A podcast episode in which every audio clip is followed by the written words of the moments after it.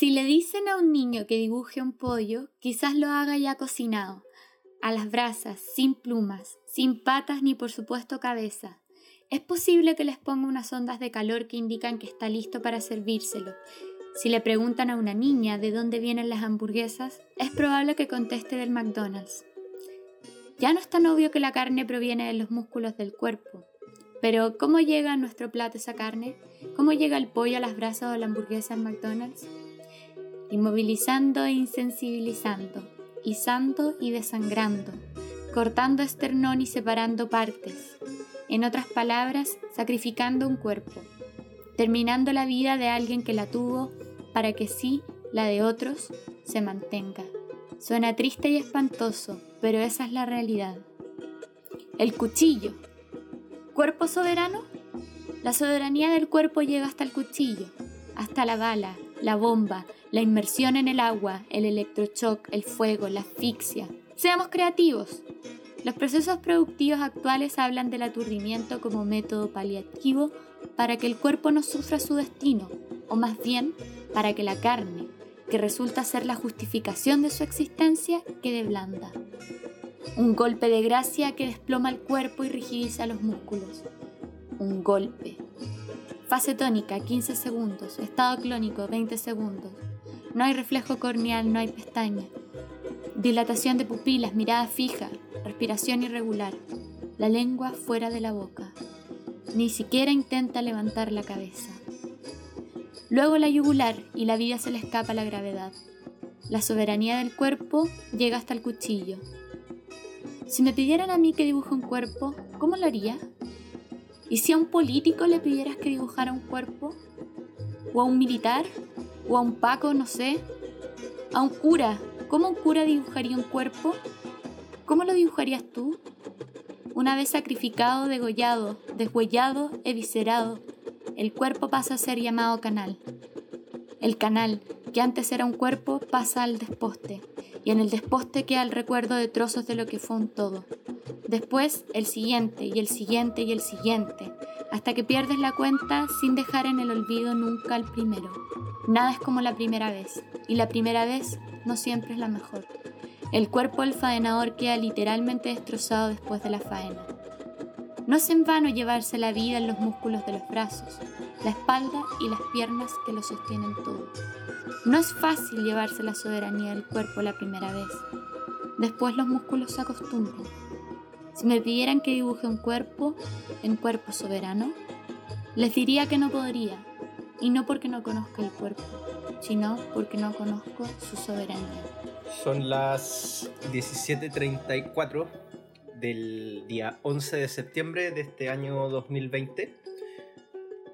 Hoy día conmemoramos un aniversario, un aniversario, un aniversario más de, del, del episodio posiblemente más tétrico, más nefasto y más evitable del, de la historia de este país. Y evitable no porque fuera culpa de toda una sociedad que se equivocó, como dijo el presidente Sebastián Piñera, o lo que va quedando del presidente Sebastián Piñera hoy día en la televisión, sino porque los que se equivocaron fueron otros, y, y no, no, no la sociedad ni un pueblo. Hoy día partimos un episodio nuevo del podcast de Fuerza Común, este lindo partido político que estamos construyendo entre todos eh, a lo largo de todo Chile para ser parte de una nueva fase de la política chilena que esperemos que nos traiga em, hartas esperanzas y más alegrías de las que nos ha traído durante estos, estos años. Y hoy día nos acompaña, eh, además de Camila, em, desde la región metropolitana de Ñuñoa, Maxi desde San Pedro, de nuevo, eh, quien les habla desde Concepción. Nos acompaña también Denise Martel, a quien le voy a dar el pase para que se presente como ella estime conveniente. Denise, adelante. Hola, ¿cómo están? Camila, Maxi y Cristóbal. Eh, yo soy Denise Martel y vengo eh, a acompañarlos hoy día desde Plena Democracia, ¿ya? Una plataforma creada para apoyar a los independientes porque van por el apruebo y la convención constitucional, ahí entre todos haciendo fuerza para que saquemos adelante este proyecto. Genial. Yo creo que partamos con, con el efeméride del día, quizá, 11 em, de septiembre. Y aquí le quiero dar el pase al tiro a, a, Denise para que a lo mejor pueda referirse al, gran tema, eh, para que veamos igual que, qué se puede decir de esto. Obviamente igual el, análisis es, es, duro, siempre va a ser duro en realidad. El análisis del 11 de septiembre cada quien tiene, no voy a decir sus experiencias, pero sí tiene su, sus, sus memorias quizás familiares o memorias colectivas con respecto a la temática. Camila, en, dentro de igual de su de las muchas cosas que, ha podido hacer durante su, vida, tiene ahí una faceta de, literaria muy interesante. Yo me pude leer alguno, un libro que tiene ella hace unos días atrás, de hecho, y es, es, bien potente ahí lo que hay de, parte de Camila. Entonces, Denise, 11 de septiembre, ¿qué es lo, lo que se te viene a la cabeza con esto? Voy a asumir que no lo viviste. no, no. no, no, no lo viví, pero sí tengo recuerdos. Yo soy mayor que ustedes, un, poco, un poquito. Y sí, me acuerdo, me acuerdo que están siempre los militares parando, no como ahora, que con la pandemia no, brillaron por su ausencia, solamente estaban casi en el centro de Santiago, pero el más comuna nunca vi ninguno. Ahí estaban, los militares paraban a las personas, sí, estaban parando, ¿no? se sentía esa presión, se sentía la gente tratando de, de hacer fluir energía por debajo porque era mucha la represión y, y bueno, logramos conseguir la democracia en un proceso de, eh, participativo en que participó la gran mayoría y ahora estamos de nuevo viviendo lo mismo porque no se han logrado todas las, las demandas sociales que se necesitan para vivir en unidad en un país justo.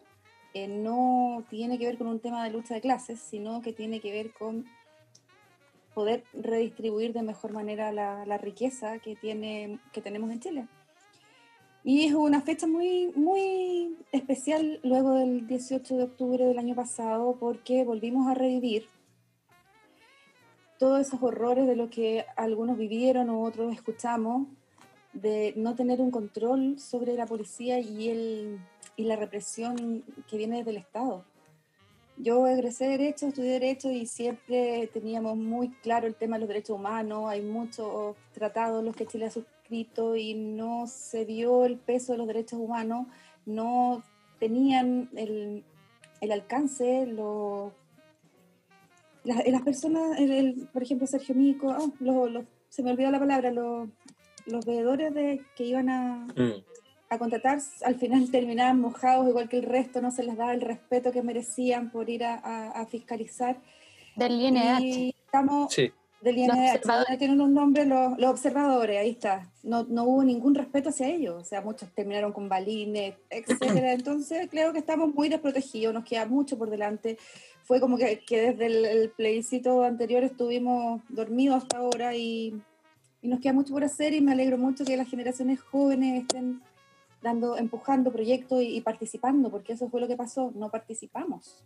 Y ahora estamos así con muchos temas sin resolver y muchos temas amarrado y además con personas que participaron ese 11 de septiembre, en desde ese 11 de septiembre en el gobierno militar, ahora instalados en primera línea junto al presidente, lo que me parece una burla, de verdad es una burla, eh, es una falta de respeto, incluida el uso de la canción de, de Jaime, o sea, de mm, Víctor Jara. De Víctor Jara.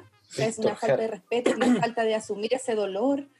Eh, bueno, hablando de recuerdos de chica, yo siempre escuchaba las noticias y, siempre, y nos decían las noticias nos decían que era mentira, que era un invento, que no habían detenido desaparecidos, que todos los mm. exonerados eh, eran truchos, que se habían metido en las listas, entonces todo ha sido como tan, con un manto tan grande de, negación que nos ha impedido tener una sanación real, como por ejemplo en Alemania, que fue mm. muy similar y fueron inspirados también los militares en eso, en el holocausto, pero allá se prohíbe el uso de la esvástica, se prohíbe incluso hacer el gesto, se prohíbe y hay un peso de una, en la conciencia histórica que aquí no se ha logrado y que al final eh, se vuelve un, montón de payasos eh, atacando a la gente en la calle sin, ninguna, sin ningún castigo, ni siquiera arresto domiciliario.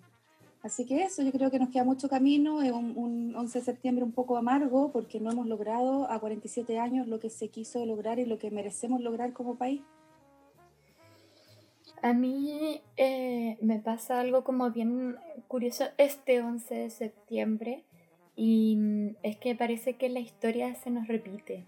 Y cuando volvió la democracia y dijimos para que nunca más, ese nunca más no se cumplió. Y si bien hablamos de valores como verdad, justicia y memoria, eh, a 47 años del golpe, todavía no encontramos ni verdad, ni justicia, ni memoria. Entonces, ¿cómo, cómo se reparan las violaciones a los derechos humanos? Que es lo más grave, creo yo, que, que puede ser eh, dentro de una dictadura o dentro de un estado de excepción constitucional como vivimos el año pasado y como se continúa viviendo de cierta forma. Y un poco rescatando lo que dice Denise, quizás porque hoy amanecí un poco con la, con la sensibilidad artística, eh, no hay ninguna sanción. O sea, ¿qué, ¿qué, está sucediendo con el derecho? Maxi, aquí te, te, advierto que te estoy emplazando a ver si es que puedes dar algún, encontrar alguna solución. Pero ¿qué está pasando con el derecho como, y su rol de justicia? Y, y cómo reparamos finalmente a las víctimas de violaciones a, a los derechos humanos, independiente de las instancias internacionales a las que se han podido llevar algunos casos producto de la dictadura y que han tenido fallos favorables, como pensando en el caso del Monacid y otros. Eh, yo creo que en este sentido eh, el arte en general está jugando un proceso, o sea, un rol súper importante dentro del proceso constituyente como y dentro del no solamente del proceso constituyente, sino que también dentro de todo este proceso que hemos vivido de, de violaciones a los derechos humanos a partir del estallido social, como una fórmula que nos viene a, a reparar un poco a, a, las víctimas. Pienso, por ejemplo, cómo eh, las soluciones jurídicas no están llegando, no llegan 47 años después, ni no sé cuántos, no, puede ser casi un año después del el estallido social. O sea, ¿qué ha pasado con los detenidos desaparecidos y, y la verdad para esos familiares? ¿Y qué ha pasado con con las personas que perdieron la visión eh, por el 18 de octubre.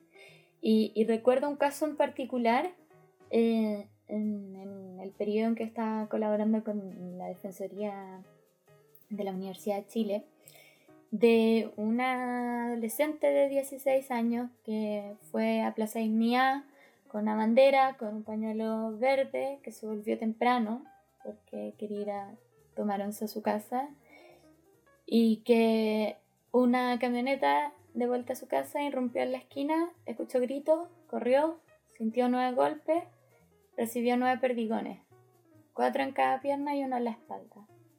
Y en San Bernardo no hay hospital. En el CEFAM no la pudieron atender. Y finalmente tuvo que atenderse en un hospital de carabineros. No le quitaron los perdigones porque habían impactado mucho. No sabemos quién le disparó, no sabemos qué le disparó tampoco a Fabiola Campillay, Gustavo Gatica. Si llegamos a saber quién disparó, podemos pedir lesiones graves, pero la pena va a ser baja, entonces probablemente hay reprochable conducta anterior, va a haber una suspensión condicional, no hubo tortura, ni siquiera fue detenida. Y si no fuera menor de edad, quizás ni siquiera estaríamos comentando el caso. Entonces, aquí emplazo a Maxi, también a Denise, eh, ¿cómo, Hay un punto que, que la, la, la, PDI con, el, la, con su división de derechos humanos sí llegaron a la conclusión de quién fue el que le disparó a Gustavo Gatica. Fue una, una extensa investigación y la encabezó una mujer, una mujer que estuvo hasta, eh, fue tanta la carga y la, lo difícil de su labor para llegar a determinar la dirección de las balas, etcétera, cosas propias de su labor que llegó a enfermarse de tanto em, tan difícil que fue lograrlo, pero lo logró. Y sí, tienes mucha razón en el tema de que lo... a mí me hace ruido que sean responsabilidades personales, ¿ya? Esto debería ser asumido por el Estado como tal, no como personas, porque claro, los dan de baja y que asuman ellos, y detrás de chu, me imagino su indemnización por poner la cara, pero eh, no debería ser así, debería ser una responsabilidad del Estado. El Estado responder porque son crímenes de Estado. Yo creo que la, Denise mencionó como algo muy importante, la división de derechos humanos. Es precisamente qué está pasando con la formación de las fuerzas policiales que no son capaces de observar los derechos humanos a propósito de lo que estaban mencionando un poco antes. Eh, a 47 años de la dictadura, de graves violaciones a los derechos humanos y que la historia se repite a raíz del estallido social y donde nuevamente hay violaciones a los derechos humanos y una falta de responsabilidad estatal. Ahí Maxi, no sé si te quieres pronunciar con todo el emplazamiento. eh, bueno, primero, eh, ya que se han ido transparentando de alguna manera las edades, yo creo que soy el más joven aquí del grupo. Eh, por lo tanto, yo, yo nací en, democracia y yo conozco a través de la memoria colectiva y también la pasión que tengo yo por la historia, el, terrible periodo que se vivió, la noche oscura que se vivió desde el 11 de septiembre del 73 hasta, hasta el 11 de marzo del 90. Antes de responder a los emplazamientos, a mí me gustaría detenerme brevemente eh, en la figura del jefe de Estado, en la figura de Piñera. Eh, hoy día habló nuevamente, reciclando un discurso del 2018, porque me dediqué a ver cuál fue el discurso que hizo el, año pasado en esta fecha, reciclando la idea de que eh, tenemos que dar un paso adelante, que tenemos que dejar las odiosidades, de que hay que dejar la violencia inmediatamente me hizo, hice una conexión con la, con la actitud de Donald Trump en, en, el caso de Charlestonville en, Estados Unidos cuando dijo hay gente mala en cada lado. ¿ya? Tanto los supremacistas blancos como el movimiento de Black Lives Matter eh, tiene, tiene gente mala.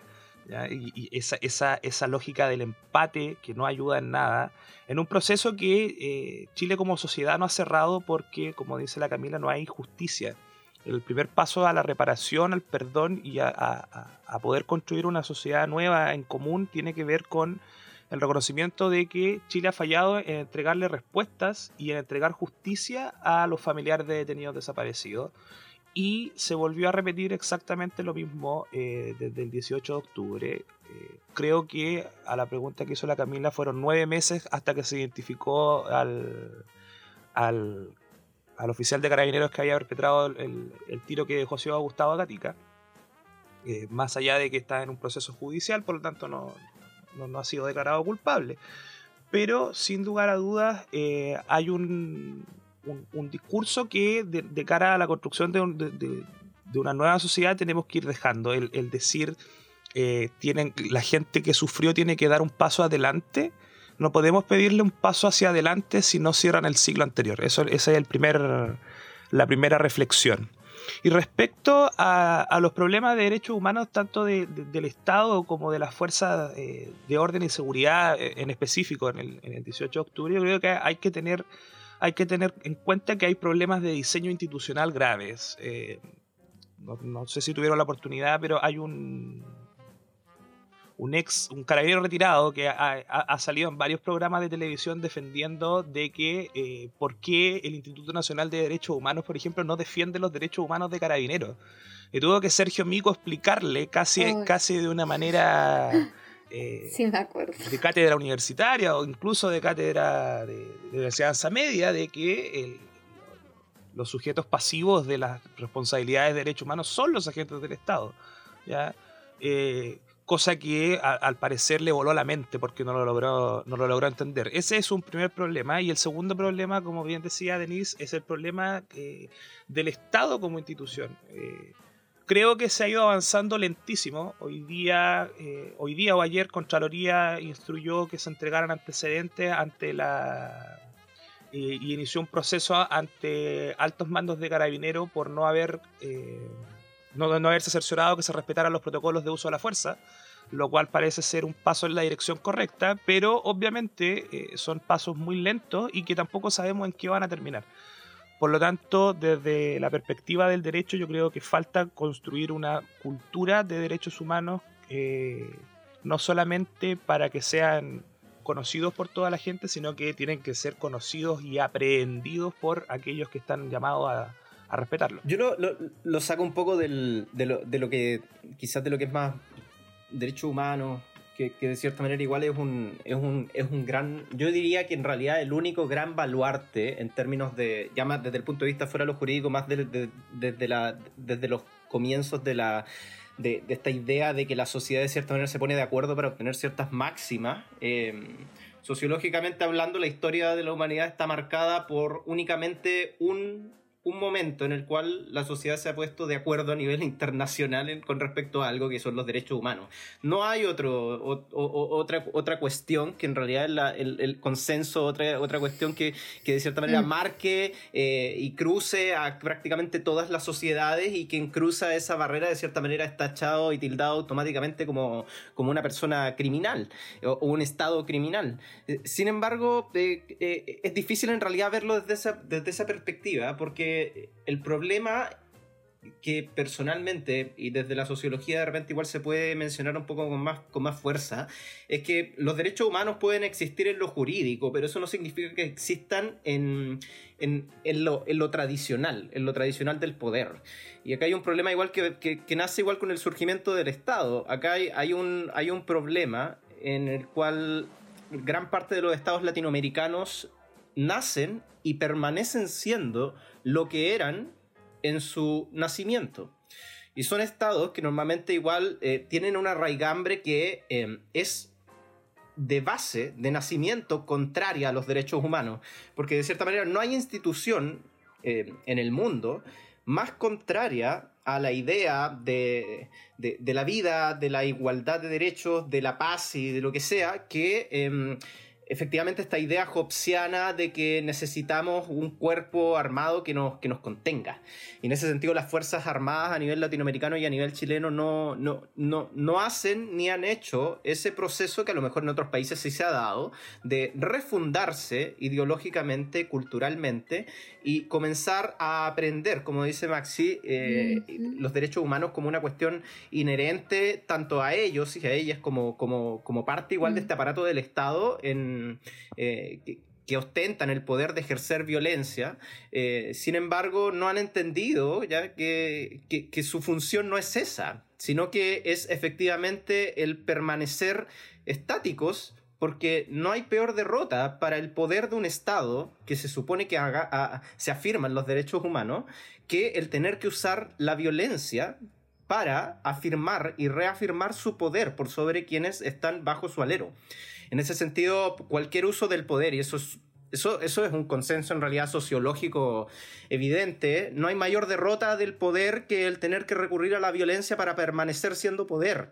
Eh, las Fuerzas Armadas, los carabineros, eh, cada vez que se dispara un perdigón, cada vez que se tira un chorro con el lanzaguas, cada vez que... Eh, de cierta manera se, le pega un lumazo a alguien en una manifestación, es una derrota más de un poder que de cierta manera igual no ha, no ha llegado a entender que, su legitimidad en realidad no, no va por el miedo. Y, y, ese es un problema grande. O sea, Acá no ha, no ha habido confesiones, no, en ningún caso ha habido confesiones y yo creo que lo que le falta a este Estado y lo que esperemos igual que, que, con este proceso constituyente que finalmente igual yo creo que va a marcar la historia en términos de eh, el término de la raigambre de la dictadura, el término de la herencia cultural y jurídica de la dictadura, eh, esperemos que efectivamente marque ese término, que sea así em, y que no sea, no, no, rescate cosas porque en realidad no hay nada que rescatar del, del texto actual en términos de, lo que es em, del carisma que tiene, porque de origen está mal y por lo tanto hay que borrarlo en términos culturales y tratar de refundar y llamar a refundar estos aparatos que de cierta manera eh, refuerzan esta idea constante de, la violencia como un medio, medio legítimo para recuperar y mantener el poder del Estado. Em, sí, porque no existen aparatos ideológicos hoy día que lo hagan. Y en ese sentido, o sea, la, es, verdad que, que de cierta manera existen hoy día eh, otras misiones y hay otras intenciones por parte de quienes forman parte de las Fuerzas Armadas, pero no ha habido confesión. Y la confesión le toca a todo el mundo, a quien ingresó antes del golpe, a quien ingresó después del golpe y a quien ingresa hoy día todavía. Eh, hay un pecado original y ese pecado original es formar parte de una institución como, como son las Fuerzas Armadas hoy día.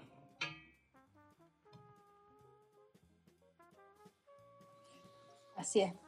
Bueno, me acordé a propósito de eso cuando desde el gobierno dijeron, no me acuerdo si fue una subsecretaria, que dijo que para tener derechos humanos teníamos que también tener deberes.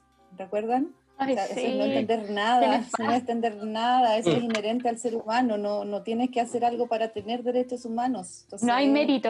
Si partimos desde esa, cuando lo iba a decir delante, cuando Cami leyó su, el extracto del texto, me acordé de una película buenísima francesa que se llama Delicatessen, que fue escrita por Jean-Pierre eh, y Caro, y eh, es un edificio post-apocalipsis donde está en Francia, donde eh, empiezan a desaparecer los vecinos y abajo hay una carnicería y, el, el, vecino va, va, como desapareciendo porque se van comiendo entre ellos mismos para, para pasar este tema de posguerra. Y, y es, trata de ser como humor negro, entonces son después los veganos los que los rescatan, a los que van quedando.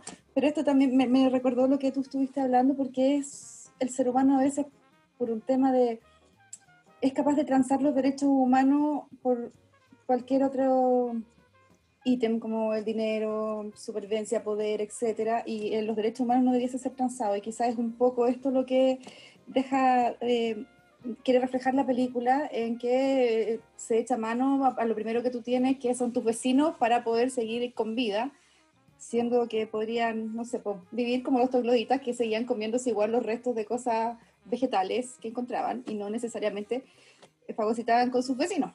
Entonces es un mal del ser humano. Esto es muy conceptual, pero el ser humano generalmente es eh, intrínsecamente egoísta y primero ve por sus intereses. Entonces es tan eh, difícil y tan necesario poder cambiar ese paradigma y empezar a ver al del lado. Y por eso les hablaba yo de la lucha de clase, porque ni siquiera se respeta la democracia.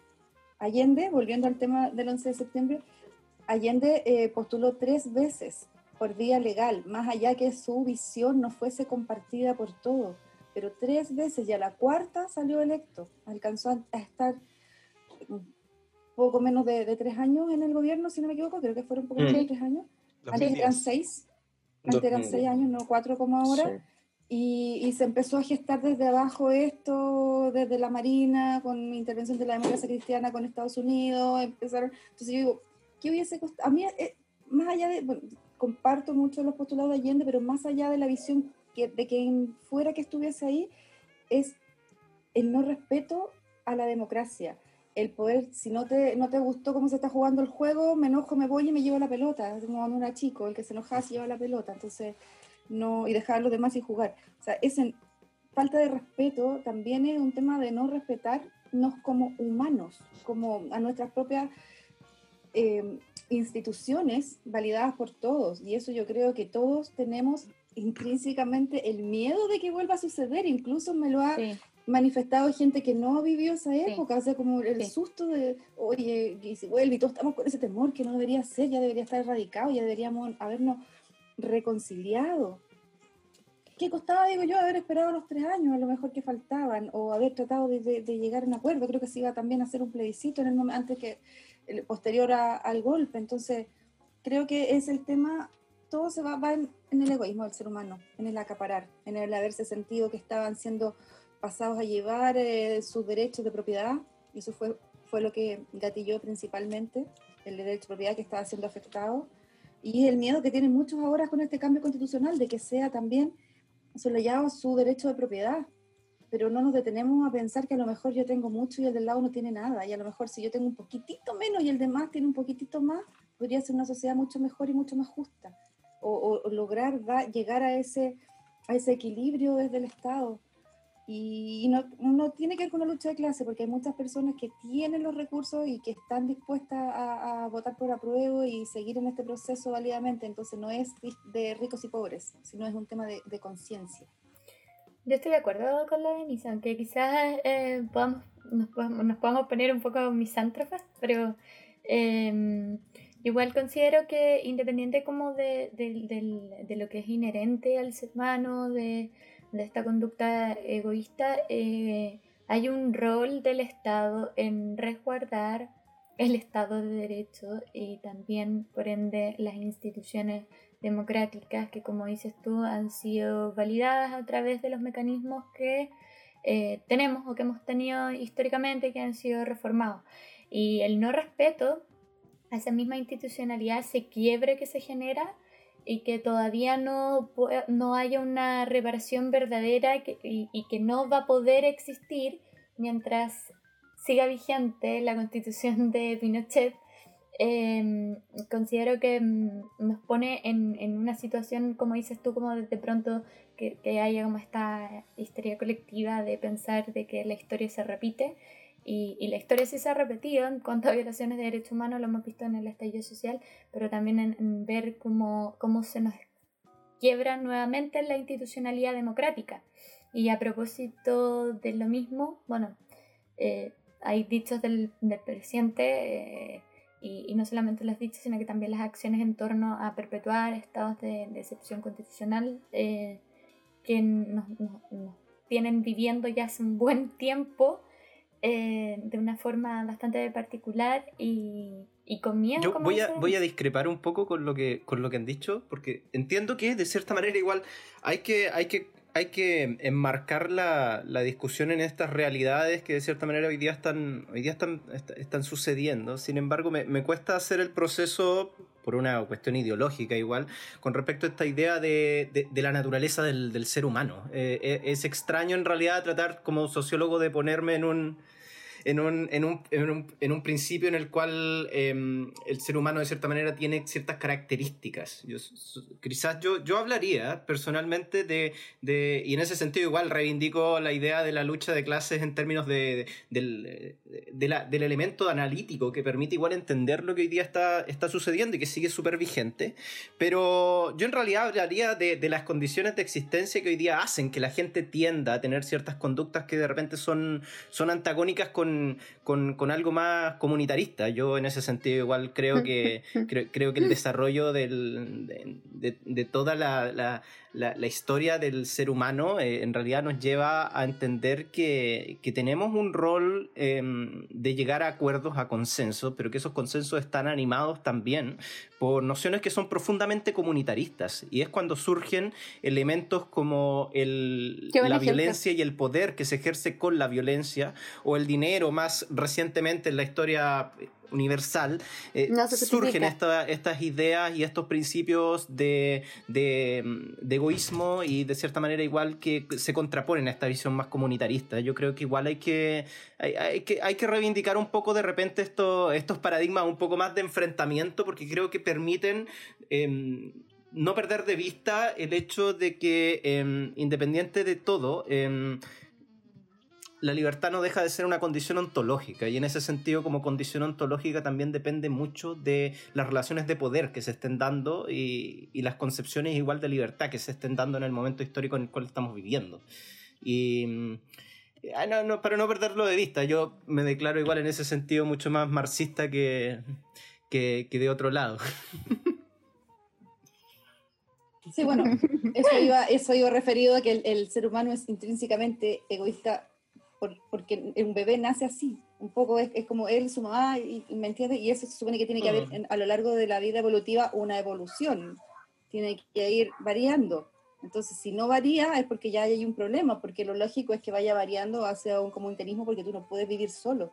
Por eso vivimos en sociedad. Exacto. Yo, yo, me, yo me quiero quedar con algo que dijo Camila y que también lo, lo planteó Denise, eh, volviendo un poco a, a, a, la fecha y a lo que, lo que ha ocurrido en el último año. Eh, que es el temor que surgió después del 18 de octubre y de los eh, interminables meses que llevamos en estado de excepción constitucional.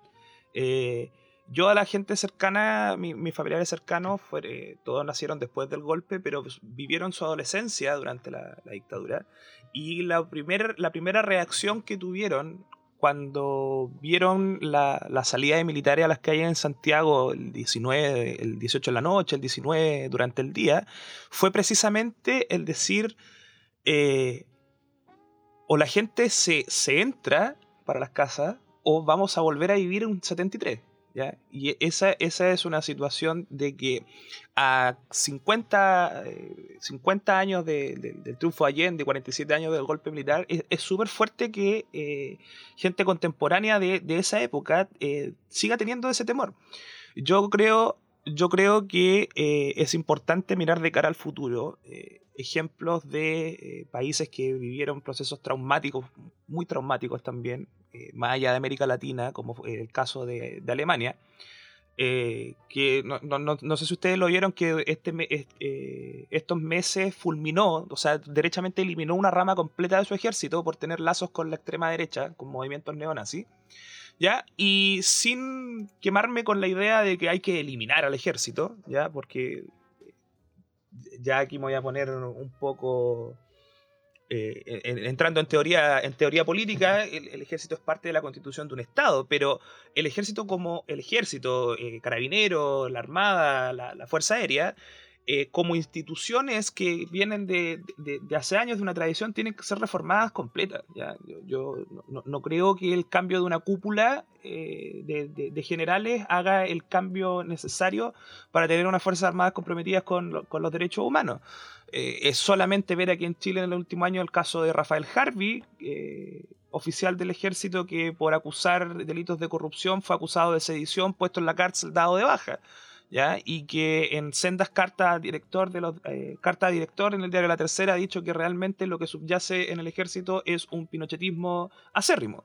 ¿ya? Y eso es grave, es gravísimo. Y, creo que siguiendo el, ejemplo que mencionaba de Alemania, que no, no, no, por, no por haber salido del nazismo dejó de tener ejército, pero lo refundó completo. Y eso es una cosa que hay que pensar también de cara a una nueva constitución. Yo creo que se debería igual eh, tener tener siempre en perspectiva la idea de y la necesidad última en un, en un estadio de desarrollo superior medio idílico, efectivamente la desaparición de, de, las Fuerzas Armadas y de orden, o sea, cuál es la necesidad de cierta manera, pero obviamente estamos en el año 2020, así que...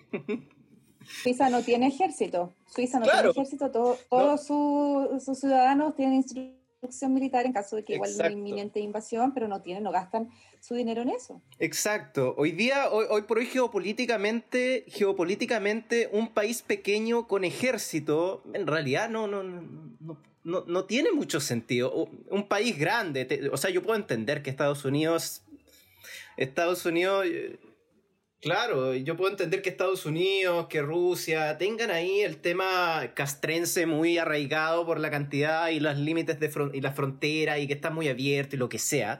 Pero de cierta manera un país como Chile que tenga un gasto de armamentista que no sé a cuánto asciende del PIB actualmente, eh, constantemente cambiando los avioncitos y las metralletas, no tiene ningún sentido de realidad porque en realidad geopolíticamente no hay ningún no, no, hay nada que respalde eso o sea no no va a venir, la, ley reservada del cobre y es, esa, ese, ese cuento de que te van a venir a quitar el norte porque Bolivia, Perú y lo que sea, pues es ridículo. Geopolíticamente no tiene ningún respaldo. O sea, si los bolivianos quieren el mar, tienen que quitárselo a Angelini, no a los chilenos. Es más barato, de partida hay, hay, formas más inteligentes de hacer una guerra hoy día. no nosotros. Oigan, eh, hoy día eh, se anunció que se extendía el estado de catástrofe y en realidad acá es bastante, bastante rápido para llevarlo igual a otra temática más, más, más de repente más, más, más contingente, plebiscito constituyente. Eh, me voy a cambiar un poco de la pauta que teníamos. Em, pero ¿Cómo ven el tema de hacer una votación? Y lo porque estamos hablando de esto y en realidad lo agarré de ahí. Eh, ¿Cómo ven el tema de hacer una votación em, no solamente teniendo a militares en los, en los recintos de votación, sino que en la calle, con un estado de un estado de, de, de catástrofe, de emergencia? No digamos que que de cierta manera esto, esto, esto va fijo, o sea, el Congreso tiene posibilidad de bajar el estado de emergencia mediante igual sus mecanismos, pero lo que hoy día dijo el gobierno, el, el, el, comandante en jefe de las Fuerzas Armadas, el superior máximo que es el Sebastián, Sebastián Piñera, dijo que el, estado de emergencia iba a seguir y que los militares iban a continuar en la calle porque era una manera de em, resguardar la que yo no entiendo mucho en realidad este vínculo entre que los militares estén en la calle y resguardar la salud de la gente no me, me cuadra. Pero era como el argumento que se presentaba. ¿Cómo votamos con un, con un, con un militar afuera de la puerta de la casa? Es difícil. Em, porque claramente es como una demostración de poder simbólico, como el decir estamos aquí con nuestras metralletas, supuestamente bajo el, como la excusa de estar custodiando los guardianes de la salud pública por el estado de catástrofe y para un plebiscito seguro, pero hay un doble, una doble lectura ahí, yo creo, o sea, claramente Mm. es como eh, vuelve el desorden, eh, el, el valorado orden público eh, de la derecha, como si fuese el bien jurídico superior, no vuelve el, el desorden o se, o se quebranta el orden social. público, claro, El- y la paz social también. Y después viene el orden público y la paz social, toda la razón, y, y, y, y aquí estamos. ¿ah? Entonces, como para mí es una demostración de poder simbólico, con una doble lectura también de amenaza un poco, o sea, como yo, ¿cómo voy a ir a, a- a votar tranquila? teniendo un, un- militar o a un convoy de militares eh, af- afuera del recinto del manual de salas donde me toca votar eh, con las metralletas cargadas y, y diciéndome aquí eh, las cosas no salen como nos parecen y bueno, ya nos ves cómo estamos preparados. No, no, eso es una coacción a todas luces. Sí, y yo, creo yo- que no solamente, yo creo que no solamente Sí. una coacción al momento de, de votar, ¿ah? porque yo eh, personalmente la semana pasada hubo una, una antes de que San Pedro se- en San Pedro se declarara cuarentena, hubo una especie de banderazo que se hizo en la tarde eh, en la avenida principal de la comuna. Eh, una reunión de no más de 10 personas, 10 personas justo, que está en regla con las normas sanitarias, y el contingente de carabineros y ejército que había en esa aglomeración de 10 personas era realmente intimidante. ¿ya? Súmale a eso de que si no hubiera alguien que conociera un poco la normativa, salieron a decir de que 10 personas era una aglomeración que iba contra las medidas sanitarias, que era artículo no sé cuánto del Código Penal y todo. y disculpe, caballero, o sea, son 50 personas eh, en espacios públicos, en espacios en espacios abiertos y 10 personas en espacios cerrados. O sea, no, no me venga a no me venga a contar a mí el cuento. Pero en realidad el, el hecho de hacer campaña en estado de excepción constitucional es profundamente antidemocrático. Profundamente Mm. antidemocrático. Bueno, de, de hecho, la- las Sí. fuerzas, lo- los militares Sí. no, no, no, no ayudan a, en realidad en nada en ese sentido a, a- al proceso cívico democrático. O sea, no, no, no, no, no. Los militares, de cierta manera, han cumplido un rol que hay que reconocerlo en términos de, de- del resguardo de los locales de votación. Chile es un país que tiene igual un sistema electoral que digamos que eh, es bastante confiable, mucho más confiable igual de los sistemas de votación que hay en, otros en otros lugares del mundo. Eh, parte de ello igual es porque se resguarda bastante la seguridad de los locales de votación mediante el uso de militares armados. Ahora yo me pregunto si efectivamente la capacidad de tener militares armados en los locales de votación y al mismo tiempo en las calles va a ser algo compatible o van a tener ahí que repartir sus fuerzas o qué sé yo, pero en este sentido en realidad eh, estar votando con militares en las calles, al, al, al, margen de que efectivamente pueda ser un elemento de coacción, que igual yo le, quizás le restaría un poco dramatismo, no sé qué tanta coacción puede hacer un militar en, en, en la calle hoy día, en el año 2020, de cierta manera, cuando está eh, quizás más que probado que en realidad en, en, ese sentido no cumplen un rol ya tan fuerte de, de en, en, la mayor en, la mayoría en la mayor cantidad de gente del, de Chile un rol como solían cumplirlo quizás de miedo de atemorizar en durante la dictadura. Hoy día de cierta manera igual la inmovilidad del ejército eh, dice mucho con respecto a su, su poca capacidad de ser un, un ente ideológico e ideologizante por sí mismo pero sí, de cierta manera yo lo veo en términos prácticos. O sea, yo me pregunto de qué forma van a poder resguardar los locales eh, con el mismo contingente que hoy día está en la calle, que son los mismos, finalmente, igual que en su momento igual resguardan lo, las calles hoy día. ¿Cómo van a, cómo van a hacer este, este, este tema? O sea, no no me lo imagino. Y en cuanto a campañas, obviamente hay una sobrereacción porque, o sea, nadie entiende nada. O sea, no, no digamos que las políticas del gobierno en cuanto a trámites sanitarios, eh, resguardos electorales, eh, no salió el tema del voto para la gente que tiene COVID porque no estuvieron pensando en ello y lo reconocen de esa forma. O sea, ayer nomás salía de parte del CERVEL una consejera del CERVEL diciendo que ellos habían presentado eh, una, varias formas, formas para que la gente que tiene COVID pudiera votar eh, y, y no, no, se toman en cuenta porque nadie estaba sí. pensando en ello. O sea, es, es un total descabezamiento. Yo me pregunto efectivamente si es que la, las órdenes del Ministerio del Interior, las órdenes de Piñera, eh, son efectivas y, y, son reales hacia los militares. Los militares se están mandando, mandando solos y por eso sí, no yo hacen tengo nada. Una, una opinión al respecto. yo creo que, que quizás estamos siendo un poco ingenuos en pensar que no, no le no le hace ruido que hayan sacado al, a Desbordes y lo hayan puesto al mando del ejército. ¿No les hace ruido ahora que hayan extendido el estado de emergencia? A mí me hace bastante ruido. A mí me tinca que es porque el plebiscito se va a aplazar y necesita tener a los militares en la calle porque va a quedar en desorden. Entonces, mm. todo está fríamente calculado. Y lo extraño, o sea, lo lógico en cualquier parte que en estas condiciones el plebiscito se suspenda. Es lo lógico y es lo más natural. Pero ¿qué nos pasa a los chilenos? Tenemos tanta desconfianza y no confiamos en que vaya realmente a pasar algo que no tiene ninguna es mal, en ningún sentido negativo, en que vaya a variar una constitución que ya tiene 40 años, que, pero todos desconfiamos. Entonces todo, nadie quiere que se pare, que, que no se realice el, el, plebiscito por desconfianza, pese a que nos veamos igual diezmados los adultos mayores, son la población más vulnerable y la que más va a votar. Eh, también el tomar eh, locomoción pública y todo eso nos debería hacer querer que no se realizara, pero al contrario, todos eh. queremos que se realice porque desconfiamos que si no se realiza no se va a realizar más. O se va a realizar con otras reglas donde pongan solamente a personas designadas dentro etcétera. Entonces a mí me parece, me hace muchísimo ruido ese análisis. Generalmente puedo analizar muy bien cosas, pero no tengo la respuesta, pero me hace mucho ruido eh, eso. O sea, todo se está preparando para el dar el, ¿cómo, cómo fue lo que la portada de Clinic hoy día la vieron? Estuvo muy divertida. Uh, Salía no, estupenda la Paula Gaza. Veanla, veanla. Salía estupenda, que le sirvió la, la dieta que hizo todos estos días. y y resulta que, que este Fundate en tu casa, este cuento es para que la gente se contagie, no haya plebiscito, qué sé yo, pero me hace todo, todo calza, todo calza para ir preparando el escenario para evitar que, que se realice el plebiscito con normalidad. Espero equivocarme.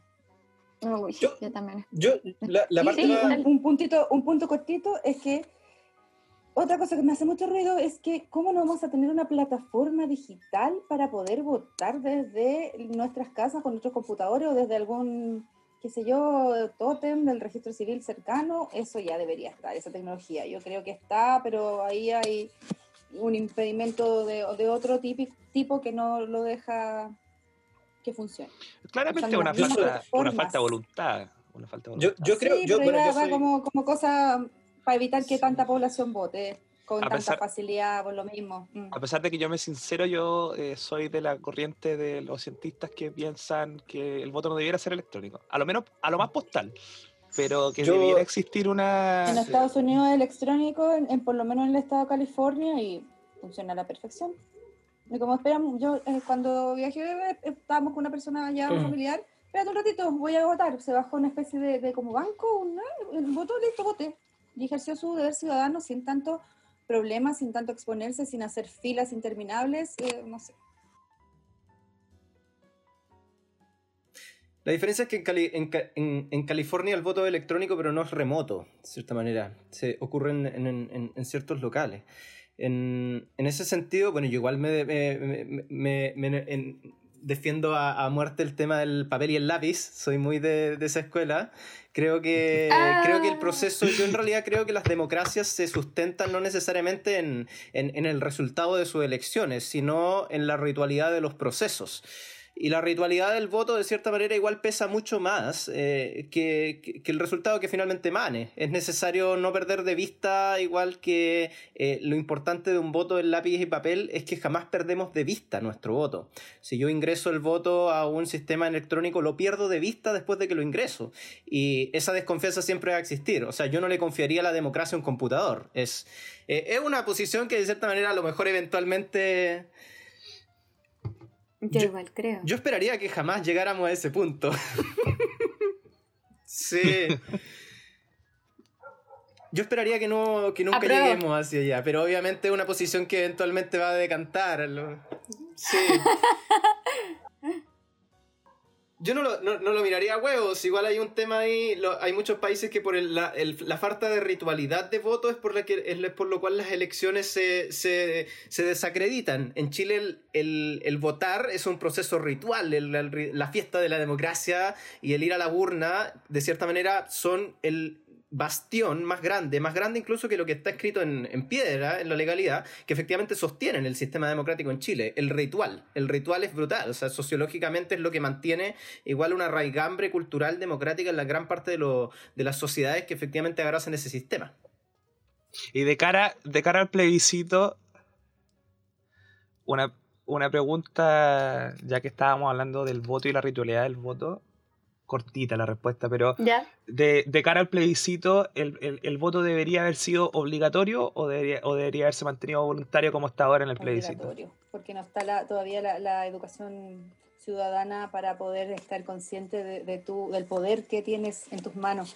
Y obligatorio. Bueno, me recordé del tema de, de, los votos de, en Bolivia, que se cortó, cortaron la luz y se desaparecen los votos, ¿te acuerdas? O sea, si quiere hacer fraude, lo va a hacer con papel o electrónico, lo va a hacer igual.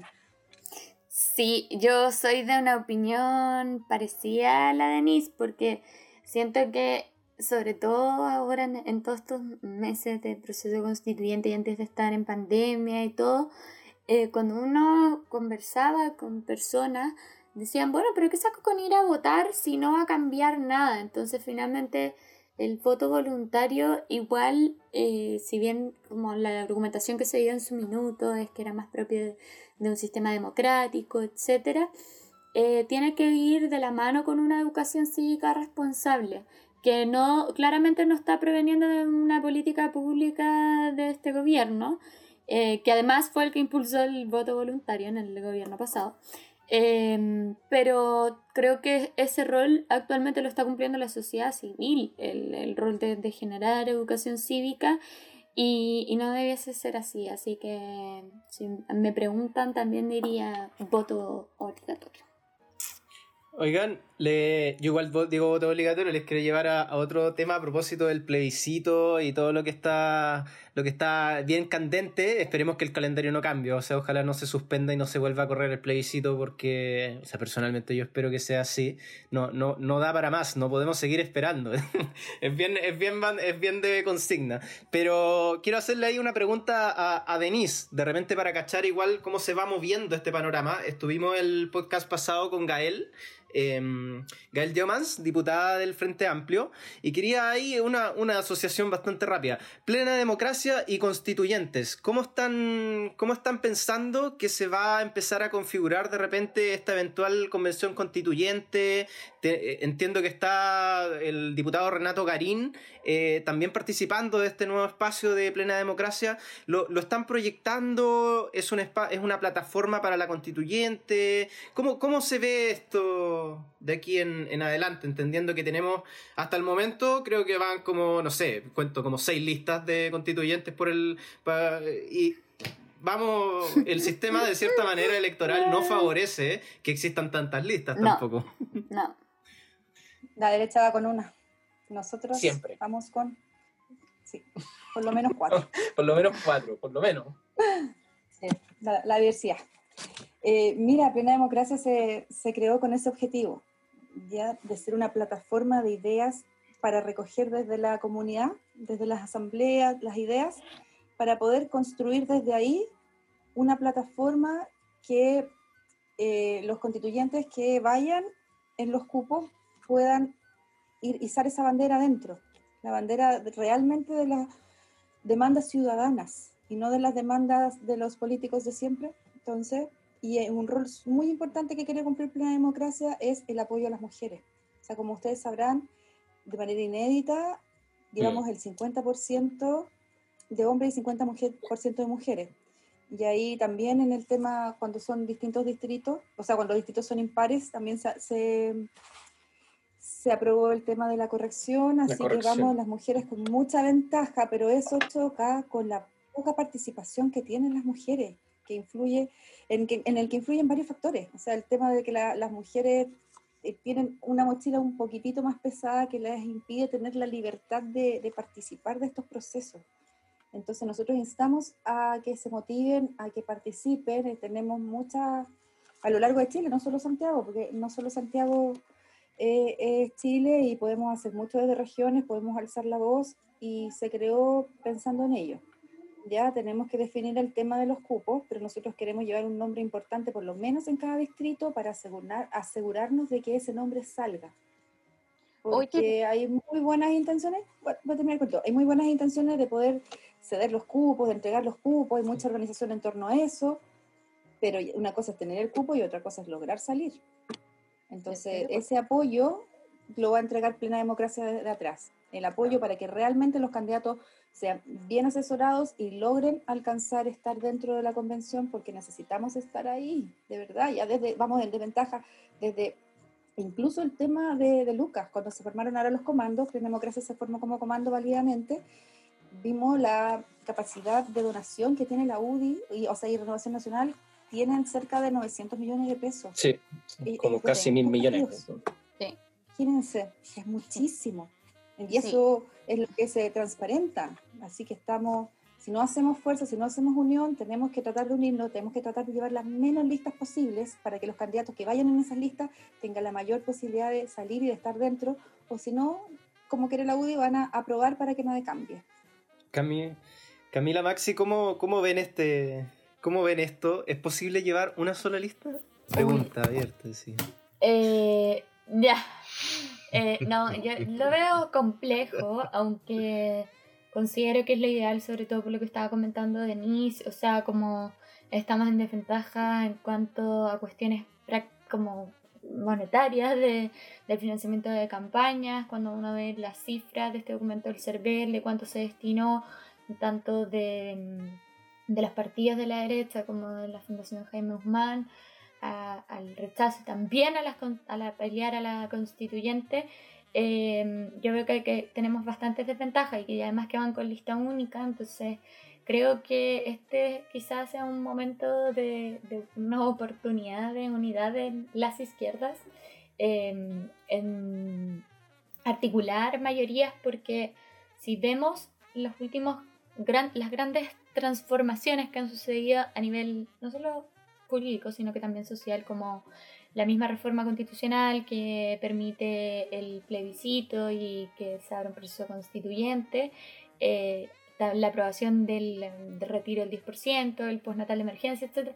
Son, eh, aprobaciones que han requerido de una mayoría de carácter transversal en toda la oposición, por lo menos, incluso yendo un poco más allá, eh, para la aprobación de algunas de estas iniciativas jurídicas.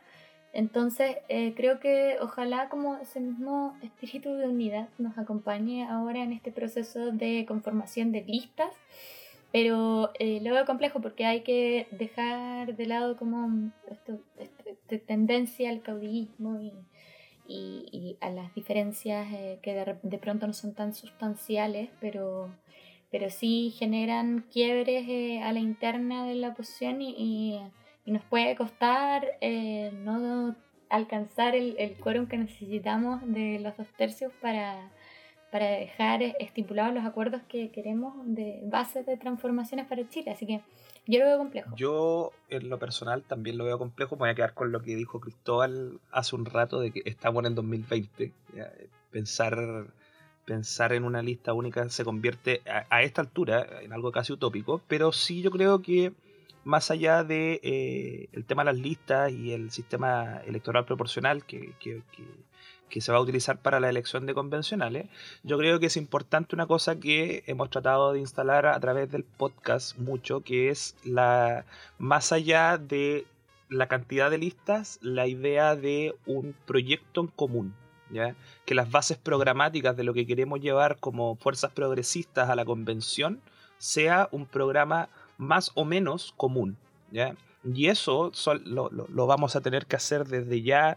Eh, lo conversábamos con, en, en, otro capítulo desde el trabajo que vamos a hacer para los apoderados en el plebiscito ahora.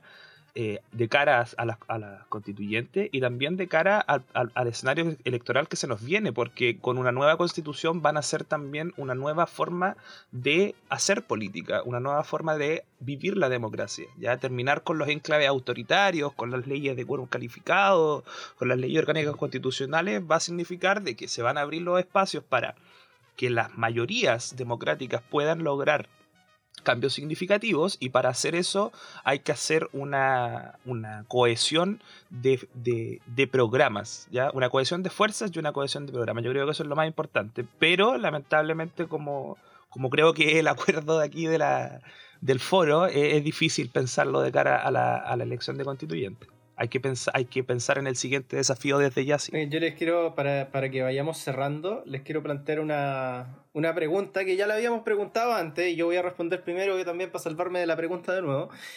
De toda la gente que hoy día estamos barajando, de todos los nombres que han salido, eh, ¿a quiénes se imaginan ustedes, eh, a quiénes, quiénes les gustaría a ustedes que eh, formen parte de esta convención constitucional? Y parto, parto yo, a mí me gustaría verles a ustedes, a Camila, Denise y a Maximiliano, participando de este proceso. Creo que sería interesante la ciudadanía común ahí. Denise, Camila, Maxi. Ya, pero vamos a caer en, el, en el, políticamente correcto dentro del podcast. Ay, a mí me encantaría ver a la Denise, tengo que decirlo, porque no solamente somos compañeras en, en Abofen, sino que también participamos en otras instancias eh, más de carácter social. Y creo que hay algo que es importante lo que dices tú, Cristóbal, fuera de la talla, de que aquí somos todos un grupo de personas que por primera vez está, eh, están involucrándose, bueno, yo, déjame fuera, yo estoy manchado, yo soy un eh, sucio político. La podemos olvidar, la podemos olvidar. Eh, que igual está como marcada la, la participación en la política después del 18 de octubre. O sea, yo creo que nos ponen un paradigma diferente. Y em, veo en, en, Denise igual esa conexión con, con el mundo social que, que, que, imputo siempre que mm, el estallido social en parte por los abusos eh, que se vienen arrastrando hace mucho tiempo, pero también en parte por la desconexión de la clase política.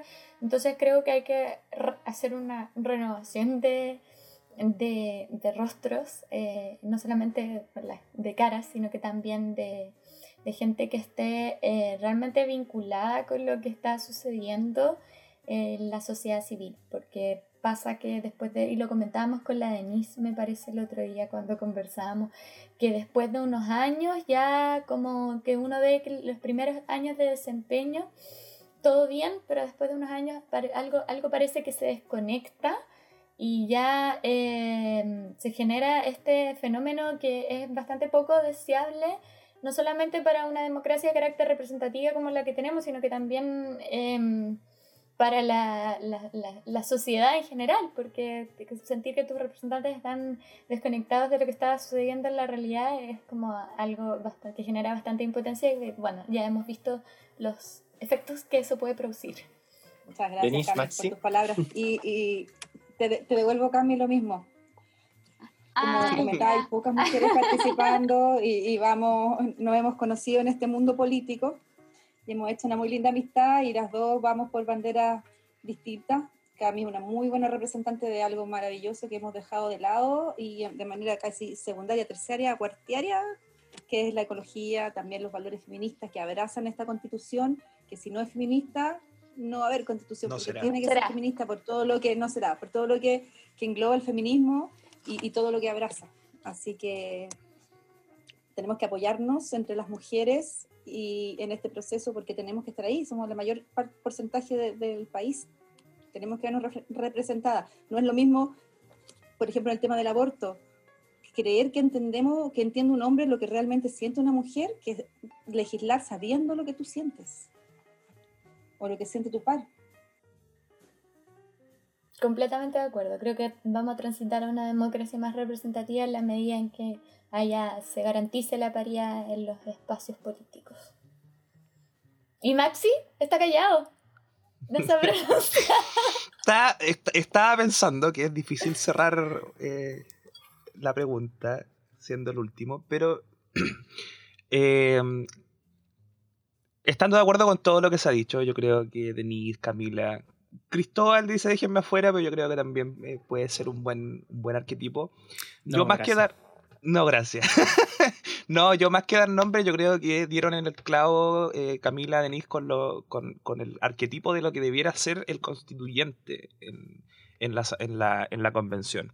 Tiene que ser eh, alguien conectado con la sociedad. Eh, yo, a pesar de que eh, creo que e, es, importantísimo el, tema político. Eh, también creo que tiene que haber una, composición, al menos en un porcentaje que valga la pena, de eh, gente experta. Ya eso es una opinión personal. Esta, esta academia, estas organizaciones sociales, por ejemplo, las organizaciones sociales ambientales, Modatima, asambleas territoriales, lo que ocurre con la con las asambleas que, pelean por el derecho al agua en, Petorca, yo creo que esas, esa, esa gente, esas personas que siempre, que siempre han quedado fuera, que los invitan a una comisión de la Cámara para escucharlos y en realidad no los escuchan, ya no hay una escucha activa sobre lo que ellos plantean y sobre lo que ellos necesitan, ¿ya?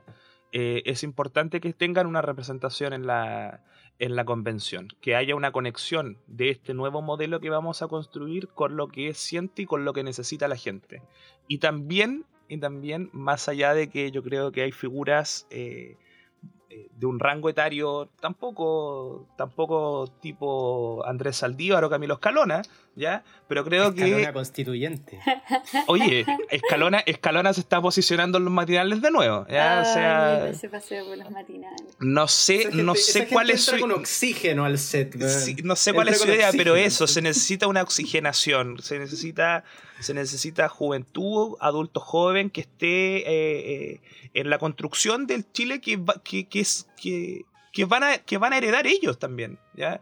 Porque el, el, la, la, construcción del nuevo Chile no la va a heredar Escalona, no la va a heredar Saldívar, ¿ya? no la va a heredar Longueira, ni Jovino Novoa, ni todos los nombres de la vieja política, no la van a heredar ellos, la vamos a heredar nosotros.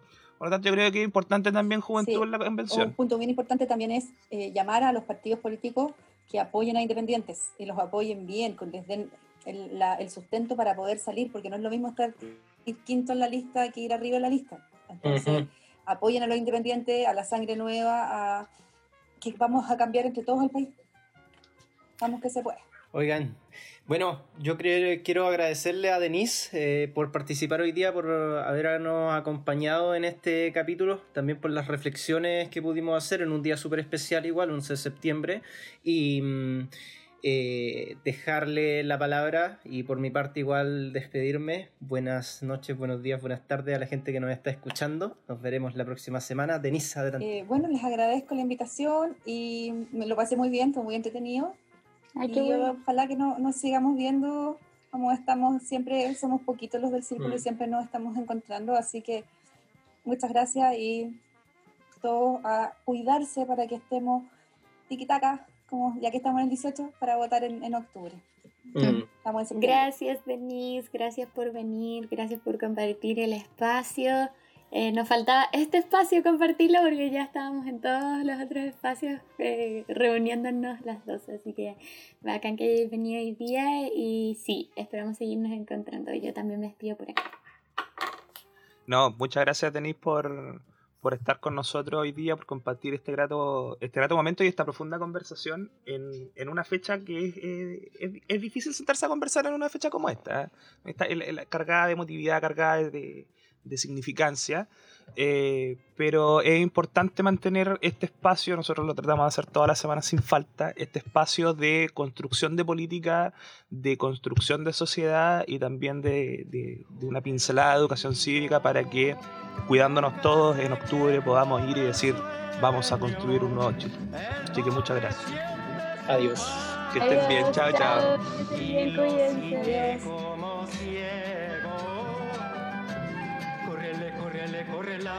Por aquí, por allí, por allá. Córrele, córrele, córrela, córrele que te van a matar. Córrele, córrele, córrela, córrele que te van a matar. Córrele, córrele, córrela.